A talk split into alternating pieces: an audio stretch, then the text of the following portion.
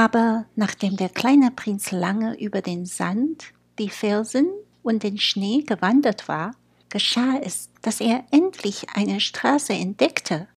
Und die Straßen führen zu den Menschen. Guten Tag, sagte er. Da war ein blühender Rosengarten. Guten Tag, sagten die Rosen. Der kleine Prinz sah sie an, sie glichen alle seiner Blume. Wer seid ihr? fragte er sie höchst erstaunt. Wir sind Rosen, sagten die Rosen.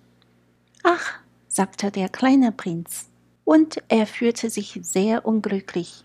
Seine Blume hatte ihm erzählt, dass sie auf der ganzen Welt einzig in ihrer Art sei.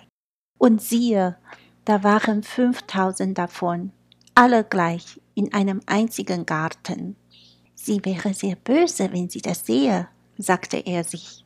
Sie würde fürchterlich husten und so tun, als stürbe sie, um der Lächerlichkeit zu entgehen. Und ich müsste wohl so tun, als pflegte ich sie, denn sonst ließe ich sie wirklich sterben, um auch mich zu beschämen.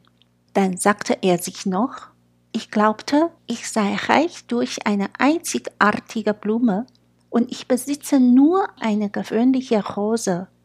Sie und meine drei Vulkane, die mir bis ans Knie reichen und von denen einer vielleicht für immer verloschen ist, das macht aus mir keinen sehr großen Prinzen und er warf sich ins Gras und weinte.